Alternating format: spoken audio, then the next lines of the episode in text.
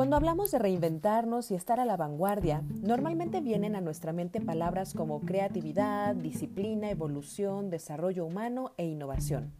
En esta ocasión le dedicaremos tiempo a la ola de la innovación. Conócela e identifica en qué parte de la ola estás, revolcado, surfeando o creando olas.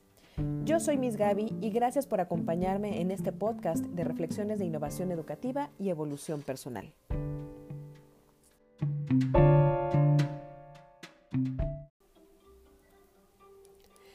Así como existen diferentes tipos de inteligencia, la espacial, la lógico-matemática, la musical o emocional, entre otras, también existe la inteligencia innovadora y esta se estimula, como todas las demás, practicando. Como dirían, probando y equivocándonos sin miedo al éxito.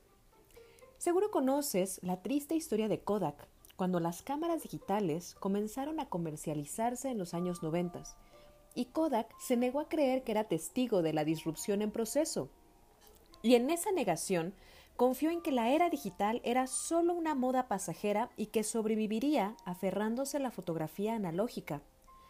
Qué ironía pensar que en 1975 fueron ellos quienes patentaron la primera cámara digital y que 40 años después serían revolcados por la ola de su propia innovación. Revolcado, surfista o generador de olas son tres roles que Jorge Cuevas considera que pueden ser nuestro lugar en la ola de la innovación. El revolcado es aquel que ni la debe ni la teme, pero ese gran monstruo vino a aplastarlo y darle dos o tres vueltas porque no estaba preparado. El surfista, buena onda, ve que se acerca la ola, se prepara, la monta y se divierte con ella. Aquí me encanta poner de ejemplo a las barbershops. ¿A alguien se le ocurrió ese concepto? Pero hay una cantidad enorme de negocios que le imitaron. Todos ellos son surfistas y le han sacado partido a esta gran ola. Finalmente, los generadores de olas son los masters, los pro, los cracks, los autores intelectuales que además orquestan estas olas. Son aquellos con mayor expertise, quienes marcan el paso, el que impone moda. Grandes gigantes generadores de olas hoy en día son Facebook, Amazon, Apple y Google. En mayor o menor escala todos podemos estar ahí. La idea es ser innovador y causar trending, ser influencers en nuestro medio. Generar una ola implica fuerza, impacto y seguridad para poder atrapar a más y más surfistas.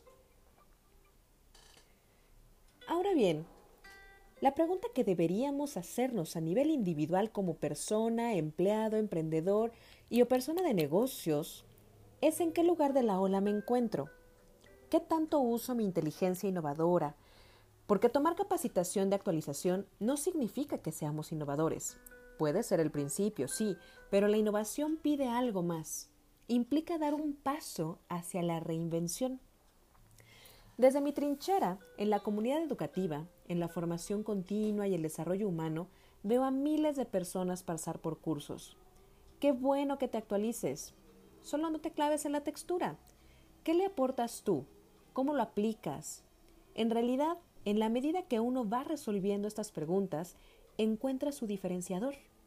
Un elemento increíblemente deseable en un mundo donde las elecciones dependen según la propuesta de valor. La innovación se apoya en tres pilares fundamentales. La factibilidad, la viabilidad y la deseabilidad. Que el producto o servicio que ofrezcas realmente solucione un problema lo hace deseable le da valor. Que sea factible implica que pueda aterrizar del mundo de las ideas al mundo concreto, es decir, que sea técnica y operativamente posible.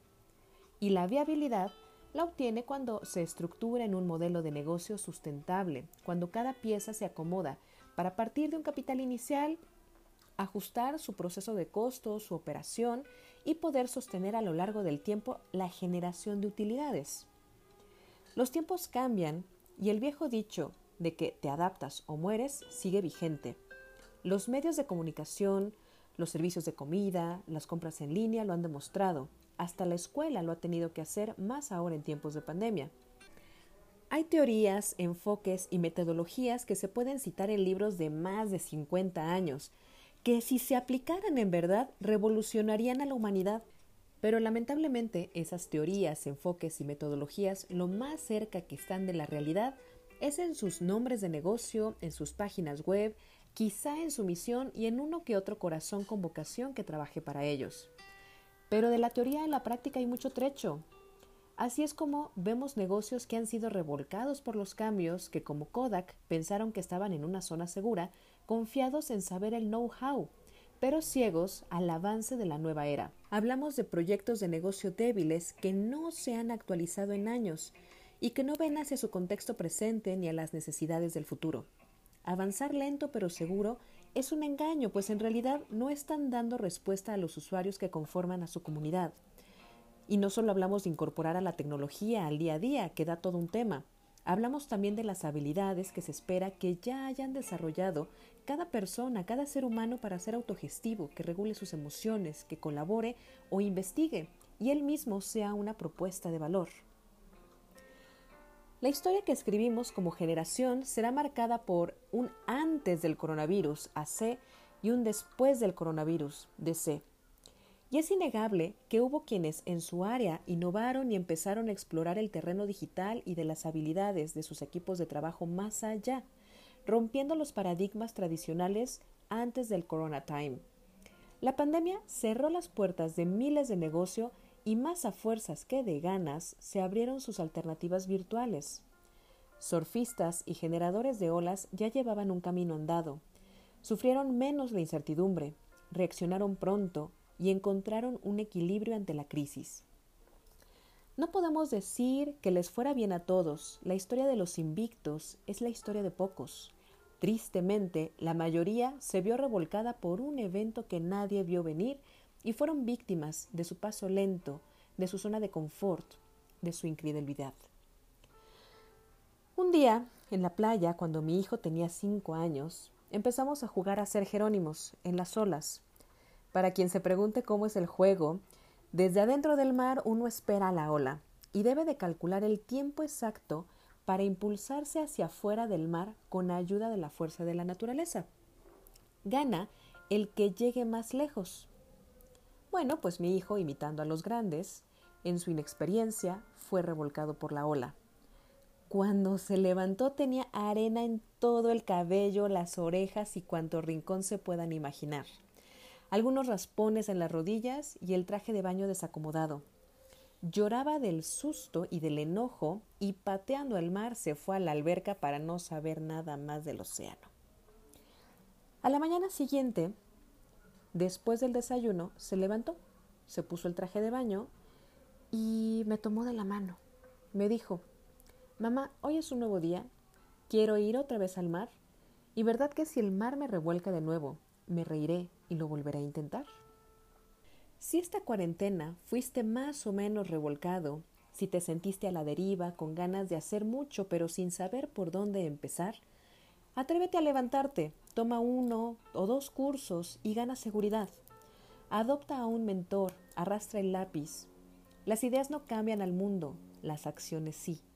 La innovación empieza por ti. Lleva el mar adentro y deja que haga ruido y sé valiente para volver a empezar.